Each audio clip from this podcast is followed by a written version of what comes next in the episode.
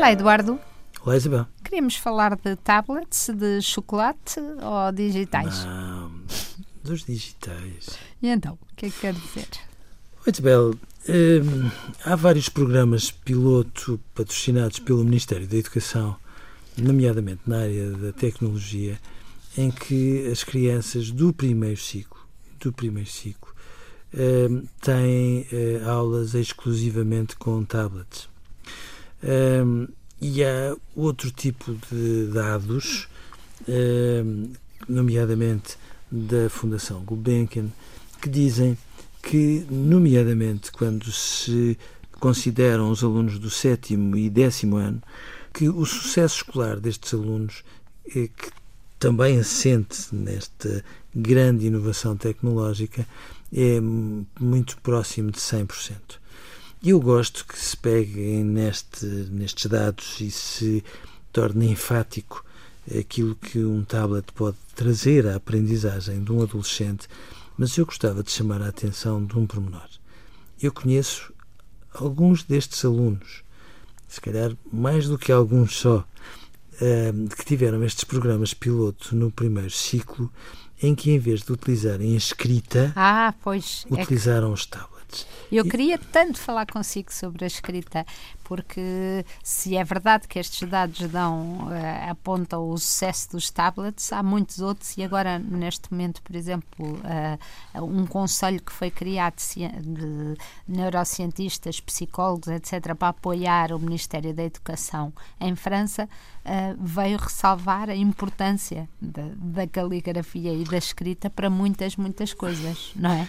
Pronto, e a minha questão é justamente esta, ou seja, bom, eu tenho medo que de repente fiquemos todos tão deslumbrados, tão deslumbrados, tão deslumbrados, que às vezes nem nos damos conta da importância que a escrita tem. Não é a escrita hum, dita assim. O que é que nós ganhamos se não formos da motricidade à caligrafia e da caligrafia à escrita? Esta é a questão. Ou seja, podem as pessoas que se desencontram da escrita reconhecer-se na palavra? Onde é que fica o desenho e a música como pontos para a escrita? Como é que se vai do corpo à palavra, pela ponta dos dedos? Ou seja, se desenhar uma letra nos ensina a lê-la, como se pode aprender a ler as letras sem as desenharmos? Isto porquê? Porque estas crianças têm muita dificuldade na fluência da escrita e dão imensíssimos erros ortográficos.